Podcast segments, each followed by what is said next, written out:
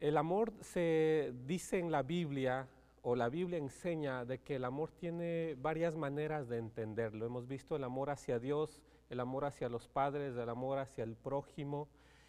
Y nosotros queremos finalizar toda esta serie, por así decirlo, en cuanto al tema del amor, con este tema. La comunión con Dios no es cuestión de discursos, sino de conducta, teniendo en mente el amor al prójimo. Y lo vamos a ver desde Mateo capítulo 25 del 31 al 40. Pero el miércoles, hace la semana anterior, el día miércoles, vimos este tema desde el Evangelio de Primera de Juan y por así les recomiendo que podamos leer Primera de Juan. Primera de Juan nos habla sobre el tema Dios es luz y también Dios es amor.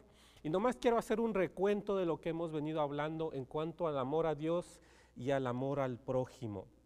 Cuando nosotros decimos de que Dios es amor, dice primera de Juan 4:8, porque pero el que no ama no conoce a Dios porque Dios es amor. Decíamos nosotros que hay una palabra para mencionar Dios es amor, es decir, el amor de Dios, Dios es amor, y esta palabra en griego se conoce como ágape. Así se conoce la palabra para decir Dios es amor, es la esencia de Dios. Pero cuando en primera de Juan 4, 7 nos dice, ámense los unos a los otros, utiliza la misma palabra ágape para referirse al amor de Dios, pero también utiliza la misma palabra para referirse a amarse los unos a los otros. Nosotros veíamos de que no hay distinción. Cuando uno dice amar a Dios, necesariamente está amando al prójimo. Porque la Biblia dice, ¿cómo nosotros vamos a decir que amamos a quien no vemos, pero despreciamos a quien sí vemos? No tiene coherencia eso. Por eso es que la Biblia utiliza la misma palabra para referirse del amor a Dios y también para referirse al amor unos por otros. Utiliza la misma palabra, ágape. Pero este amor de Dios hacia el ser humano se entiende como la perfecta voluntad de Dios. Nosotros vemos la expresión más grande de que Dios es amor, lo vemos en el acto sacrificial de su Hijo, Jesús en la cruz. Dice, en eso sabemos de que Dios nos ama, de que Dios es amor, que mandó a su único Hijo a morir por nuestros pecados. No sabemos que Dios nos ama por lo bendecido que andamos, ¿verdad? Por las cosas que tenemos, por lo bien que nos vemos. Eso lo recibimos por gracia de Dios. Pero la demostración de que Dios nos ama fue el que Él envió a su único Hijo a la cruz, a pagar los pecados del mundo y a través de eso nosotros conocer el amor de Dios y la salvación de Dios.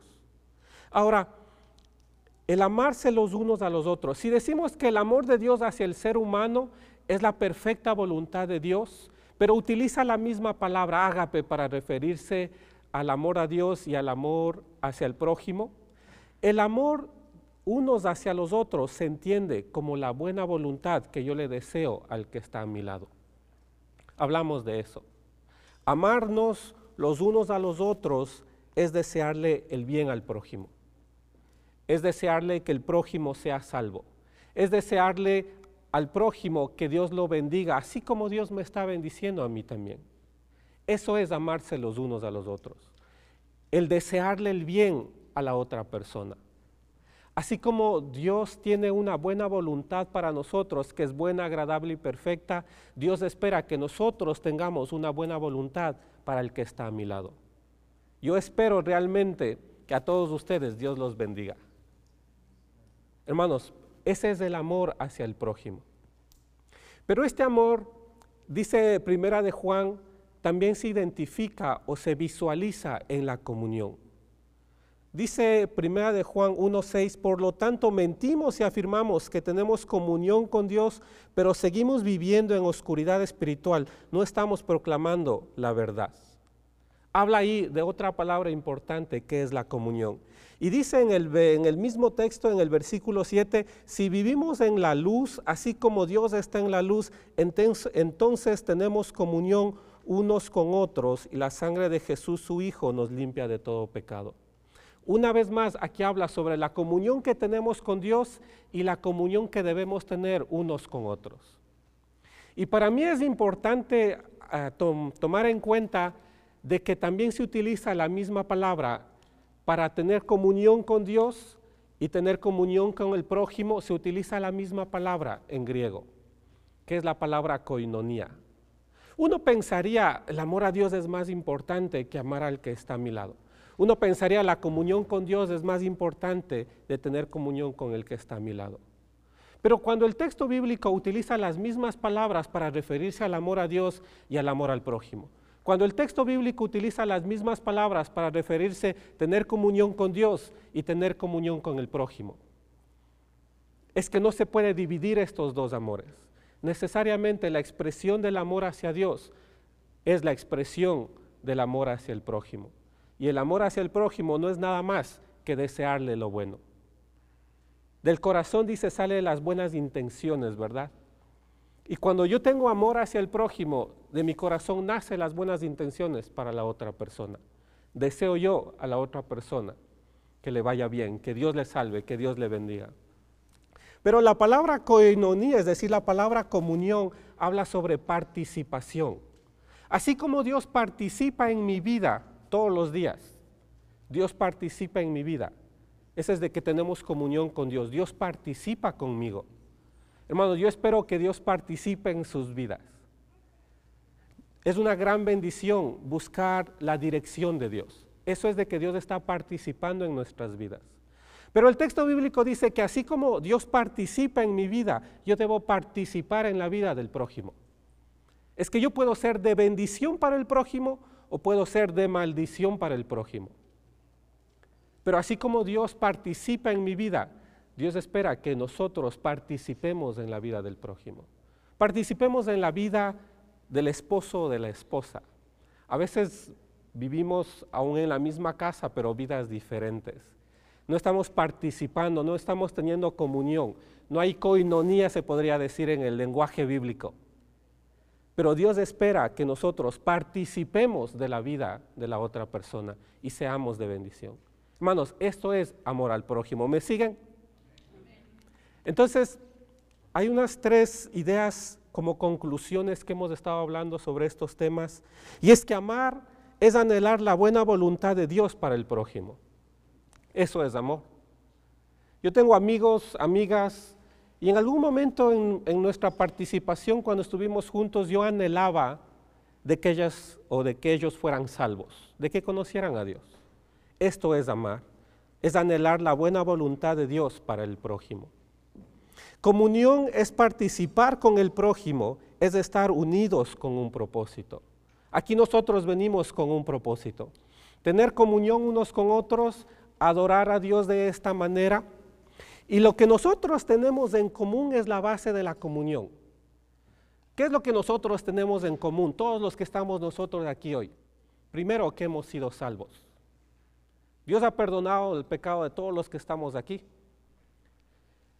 Segundo es que nos reunimos con el propósito de venir a aprender de la Biblia, aprender de Dios, a adorar a Dios. Eso que nosotros tenemos en común, hermanos, debe ser la base para la comunión. Debe ser la base para amarnos unos a otros, para tener ese buen deseo, esa buena voluntad hacia el prójimo. Cuando nosotros nos enfocamos en lo que tenemos en común, en vez de lo que tenemos de diferentes, pero si nos enfocamos lo que tenemos en común unos con otros, ahí hay comunión. Habrían menos peleas si nos enfocaríamos en lo que tenemos en común antes de enfocarnos en nuestras diferencias. Entonces, lo que tenemos en común, todos nosotros, pensemos en lo que nosotros tenemos en común. Y sobre eso que nosotros tenemos en común, desarrollemos la comunión, es decir, la participación unos con otros. Ese es el mensaje bíblico cuando hablamos del amor al prójimo. ¿Me siguen, cierto? Hermanos, vamos aprendiendo. Ahora nos centramos en Mateo 25 y nos da ejemplos de cómo amarnos unos a otros. Ya sabemos lo que es el amor, sabemos que Dios espera participación, es decir, comunión unos con otros. Y estas palabras, amor y comunión, no es cuestión de discursos, es decir, no es cuestión de decirlo, no es cuestión de tener esta gran audiencia y poder hablar con la gente, sino más bien es cuestión de conducta. Todo el mensaje bíblico es una cuestión de comportamiento, de conducta, de integridad. Ese es el mensaje bíblico. Y Mateo capítulo 25 es donde Dios está, es donde Jesús, perdón, Jesús está enseñando acerca del fin de los tiempos. Jesús en los capítulos anteriores empezó ya enseñando acerca de los últimos tiempos. Y Jesús da esta enseñanza en Mateo 25, 31, que es la última enseñanza de cinco grandes enseñanzas que tiene el libro de Mateo para su iglesia. Y esta, esta, esta historia que vamos a ver en Mateo capítulo 25 se convierte en la última enseñanza que Jesús dio antes de su crucifixión. Y es una instrucción para su iglesia. Y este texto empieza de esta manera. Dice, cuando el Hijo del Hombre venga en su gloria acompañado por todos los ángeles, entonces se sentará sobre su trono glorioso. Habla sobre los últimos tiempos. Versículo 32. Todas las naciones se reunirán en su presencia y él separará a la gente como un pastor separa las ovejas de las cabras. Pondrá las ovejas a su derecha y las cabras a su izquierda. Jesús empieza, como hemos dicho, enseñando acerca de los últimos tiempos. Y esta es la última instrucción de cinco grandes instrucciones que Jesús da a su iglesia. Pero el diálogo que nosotros vamos a ver aquí con Jesús y la gente que Jesús tiene a su alrededor, están sus discípulos alrededor suyo, están gente que seguía nada más por curiosidad a Jesús, hay religiosos, que sacerdotes que también están ahí con Jesús y todos ellos están escuchando esta parábola o esta historia. Y cuando empieza Jesús enseñando, habla del día que vendrá. Será un día, un juicio grande para todos, para todas las naciones Aquí la mejor manera de entender el texto es todas las personas de las etnias. Hermanos, cuando dice a todos, no está hablando solamente a los cristianos, está hablando a los cristianos y a los no cristianos, está hablando a los religiosos y a los no religiosos. Todas las personas estarán ese día en el juicio que ha de venir. Y cuando habla sobre naciones, es mejor entenderlo como etnias.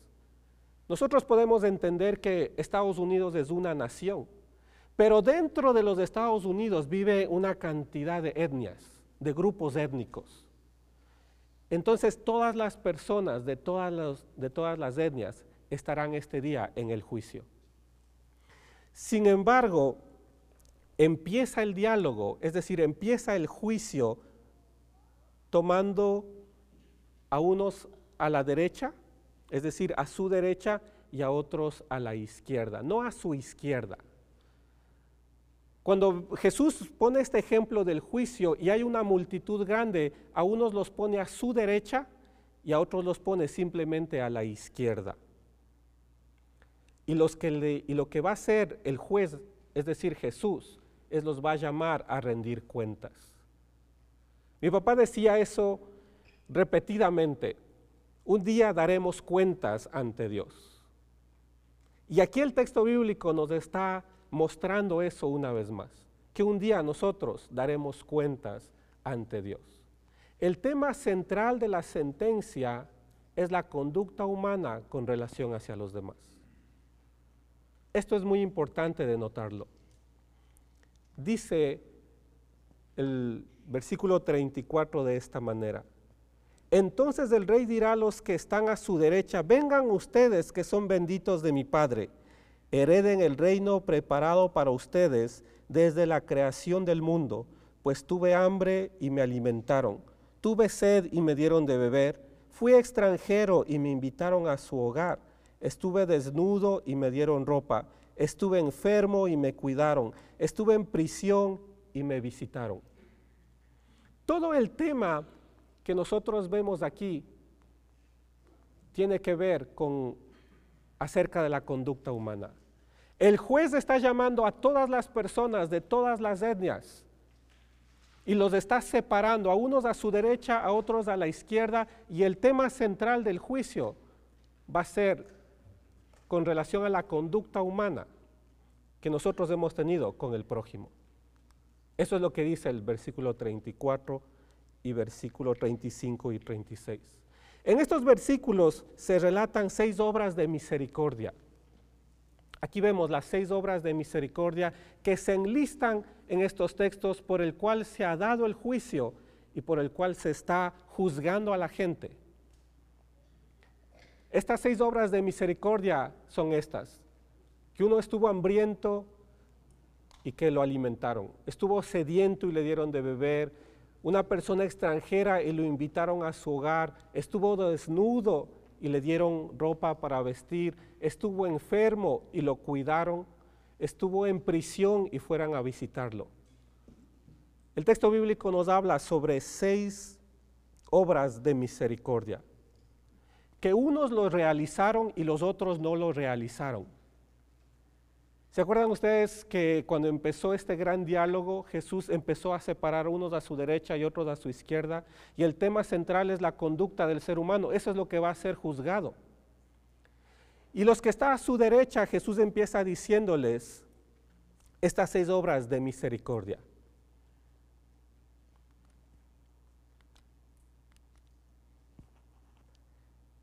Y cuando nosotros hablamos de las obras de misericordia, dentro del juicio es que son las obras de misericordia que se llevaron a la práctica, que se convierten en práctica. Estos actos de misericordia dentro del juicio se convierten en el amor llevado a la práctica. Hemos venido hablando del amor. Y cuando nosotros hablamos del amor al prójimo, de desearle lo bueno de Dios para él. Cuando hablamos de comunión con el prójimo, es decir, de participar con el prójimo, no hay nada mejor que pensar en estas seis obras de misericordia, del cual el texto bíblico habla. Son actos de misericordia que dentro del juicio se convierten en el amor llevado a la práctica. Y es que el amor de Dios no es cuestión de discurso, sino es cuestión de conducta. Y esta conducta es lo que Jesús está mostrándoles a la gente que tiene a su alrededor, a todas esas personas, lo importante que es, porque en el juicio, es decir, la historia que se relata en el juicio, es donde se tendrá en cuenta estas obras de misericordia, lo que hicimos con el prójimo. Este tipo de actos está al alcance de toda persona. Nadie puede decir no puedo hacerlo. Nadie puede decir es que me faltó para poder hacer esto. Nadie puede poner excusa porque estos actos de misericordia uno los puede hacer con todas las personas o con una persona que uno tiene a su alrededor. Pero esto es lo que Jesús está juzgando en la historia al final de los tiempos. El amor a Dios no es cuestión de discursos, sino es cuestión de conducta. Hermanos, ¿y cómo esto lo llevamos más a la práctica nosotros? Cuando empezamos a hablar de servicio. La iglesia debe hablar de servicio. La iglesia no debe hablar de política. La iglesia debe hablar de servicio.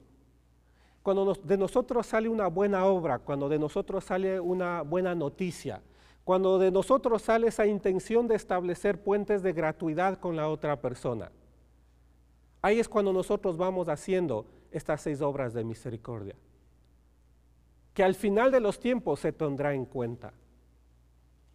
También nos habla de las necesidades básicas.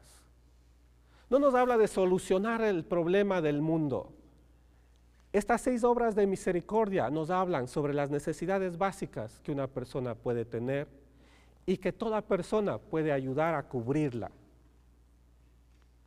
Pero nosotros debemos empezar a hablar de servicio.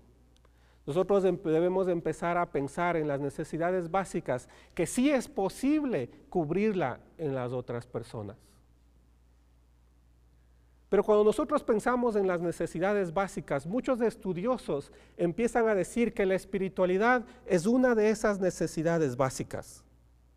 Porque la espiritualidad nos permite avanzar en la comprensión de la vida. Esta comprensión de la vida nos permite a nosotros tener una mejor calidad de vida. ¿Ha pensado usted que la espiritualidad puede llegar a ser una necesidad básica del ser humano? Porque esta espiritualidad le ayuda al ser humano a comprender mejor la vida, a vivir de mejor manera. ¿Me están siguiendo? Hermanos, es importante que nosotros veamos la importancia de estos, de estos seis actos de misericordia, porque Jesús primero lo presenta ante todos, ante sus discípulos, ante la gente que lo seguía, ante los sacerdotes, lo presenta ante todos. Empieza separando a la gente y empieza mencionándoles estas seis obras de misericordia que están al alcance de todos. Dice el texto más adelante en el versículo 37 de esta manera. Entonces esas personas justas responderán, ¿verdad? Los que están a su derecha. Señor, ¿en qué momento te vimos con hambre y te alimentamos o con sed y te dimos algo de beber? ¿O te vimos como extranjero y te brindamos hospitalidad? ¿O te vimos desnudo y te dimos ropa? ¿O te vimos enfermo o en prisión y te visitamos? Aquí el texto bíblico nos muestra que las personas que están a su derecha pensaron que era el primer momento en el cual se habían encontrado con Jesús. Pero en realidad es que ellos se andaban encontrando con Jesús en todo momento que veían a una persona en necesidad y pudieron cubrir su necesidad. Ahí es donde realmente se andaban encontrando con Jesús. El texto bíblico también empieza mencionando que dice, Señor, ¿en qué momento te vimos nosotros en necesidad? Tanto los de la derecha como los de la izquierda le van a decir, Señor, ¿en qué momento nosotros te vimos así? Pero recuerden que hace unos domingos veíamos que en Mateo 7:21 nos decía, no todo el que me dice Señor, Señor entrará en el reino de los cielos. Es que no es cuestión nada más de discursos, es cuestión de conducta. No todo el que me dice Señor, Señor. Aquí tanto los de la derecha como los de la izquierda les decían, Señor, ¿cuándo te vimos nosotros así? Y la realidad es que ellos se habían encontrado con Jesús muchas veces. Ellos pensaron que esta era la primera ocasión que vemos a Jesús, cuando en realidad el texto bíblico enseña que ellos se habían encontrado con Jesús en muchas ocasiones. Y en ningún en ninguna parte del, Antiguo, del Nuevo Testamento, del Antiguo o del Nuevo Testamento, hay una aclaración tan importante como esta. Es que si omitimos nosotros este mandamiento, por así decirlo, las consecuencias son muy fuertes. Y en ninguna otra parte del Nuevo Testamento se enseña esto, que una omisión de esta categoría puede ser tan grave. Cuando las personas que la estaban escuchando esta historia estaban pensando, pero ir al templo, ¿verdad? Y los sacrificios que nosotros hacemos, entonces eso no va a contar. Porque los judíos hacían muchos sacrificios. Iban al templo una vez al año llevando el mejor cordero para sacrificarlo. Pero aquí lo que Jesús está poniendo en juego, es decir, es decir, poniendo en cuenta el día del juicio, no fueron los sacrificios. Tampoco fueron cuántas veces uno fue al templo, y es bueno hacer todo eso.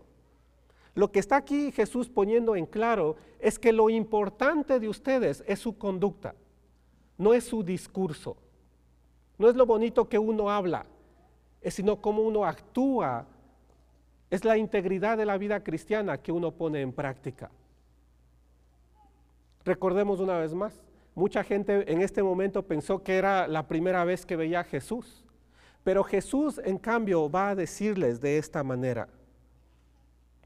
Y el rey les dirá, es decir, Jesús les dirá, les digo la verdad, cuando hicieron alguna de estas cosas al más insignificante de estos, mis hermanos, me lo hicieron a mí. Y la gente pensó, es que es la primera vez que estoy viendo yo a Jesús aquí en el juicio, en la historia que Jesús está contando. Pero la realidad es que a Jesús lo estaban viendo en este insignificante hermano muchas veces. Y Jesús está diciendo, y quien realmente le ayudó a él, entonces a mí me lo hizo. No era la primera vez que ellos veían a Jesús se habían encontrado con Jesús ya varias ocasiones en su vida. Y cómo uno responde a esa necesidad, a esas primeras necesidades del cual nosotros hablamos, cómo uno responde a esas primeras necesidades, eso es lo que Jesús está diciendo en esta historia, que es lo importante. Cómo yo respondí a esa necesidad. cuando me encontré con, dice el texto bíblico, con el insignificante.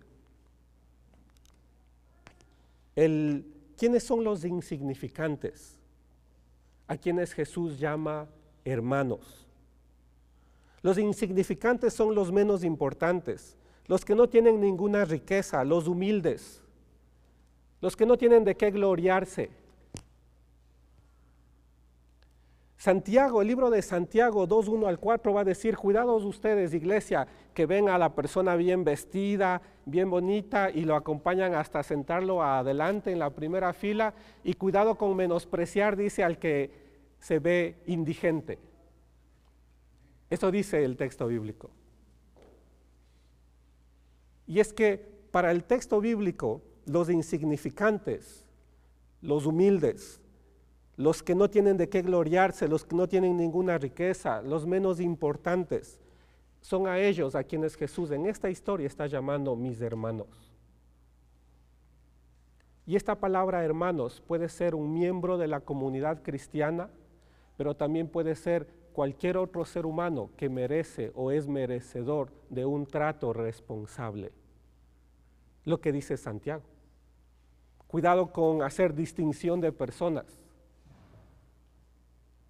Pero aquí Jesús está dando un mensaje tan importante para nosotros como cristianos, de hacer obras, es decir, estos seis actos de misericordia serán tomados en cuenta, dice la historia bíblica, en este día, en estos últimos días, en el juicio que Jesús está mencionando.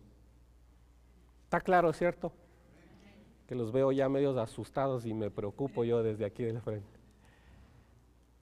Hermanos, hay unas conclusiones que yo quisiera comentar con ustedes acerca de esta historia bíblica. Lo primero es que Jesús se dirige a los discípulos también, como hemos dicho. No solamente a los sacerdotes, no solamente a la gente que lo seguía, sino también Jesús se dirige a sus propios discípulos, para hacerles comprender que también ellos serán juzgados por las obras de misericordia que hayan realizado durante sus vidas. Ellos también serán juzgados. Así es como ha de, manifestarse en la existencia cotidiana la fidelidad al Señor que viene. Recordemos, amar a Dios no es cuestión de discurso, sino de conducta. ¿Y cómo manifestamos nosotros este amor a Dios que decimos nosotros tener en la vida cotidiana? Somos fieles a Dios, dice el texto bíblico, cuando nosotros estamos haciendo algo por el insignificante es decir, por el hermano. Cuando no estamos haciendo distinción de personas. Estamos ayudando, dice el texto bíblico, a Jesús cuando nosotros estamos echándole una mano al necesitado. Los actos de misericordia. Así es como nosotros mostramos la fidelidad a Dios. La persona que presta ayuda al indigente, es decir, al insignificante, como dice el texto bíblico, al humilde, al menos importante, aunque ella misma no lo sepa, acoge en realidad a Cristo, que no duda en decir, a mí me lo hicieron. Jesús nunca dudó en decir, a mí me lo hicieron. Cuando le estuvieron echando la mano, decimos en Ecuador, a aquel insignificante, a uno de los hermanos de Jesús. Y recordemos, estas primeras necesidades básicas que son los seis actos de misericordia. Yo siempre me cuestiono y muchas personas eh, he leído que van pensando que la espiritualidad es una de esas necesidades básicas. Porque si la espiritualidad crece en el ser humano, hay una mejor comprensión de la vida, hay un mejor desarrollo de la vida y por ende una mejor manera de vivir. Hermanos, el amor a Dios no es una cuestión de discurso, sino de conducta, como muestra Mateo capítulo 25. Y Jesús recibe a aquellos que aun cuando no lo sabían, ayudaron al más humilde, al menos importante, dice el texto bíblico, al indigente. Y Jesús no duda en decir, a mí me lo hicieron, llamándolos a ellos, mis hermanos. Pero hay el grupo de la izquierda que Jesús dijo, ustedes nunca estuvieron conmigo. Y de lo que se les está juzgando es de los mismos seis actos de misericordia. Y Jesús les dijo, yo nunca les he visto, porque rechazaron a todos ellos que necesitaban de una mano y no lo hicieron, entonces no lo hicieron a mí tampoco. Hermanos, de nosotros deben hacer ese anhelo de poder servir a la iglesia, a la comunidad, a una persona que está al lado nuestro y mostrarle ese amor en la práctica, no en el discurso, como muestra acá Mateo capítulo 25, y lo importante que es para nosotros como cristianos. Yo les animo, me animo a mí también, es un gran desafío para nosotros vivir en este tiempo donde nos encontramos, en el país donde nos encontramos, y ver a alguien con primeras necesidades e ir y echarle una mano. Pensar en la espiritualidad también como una primera necesidad que la gente tiene para de esa manera poder vivir mejor.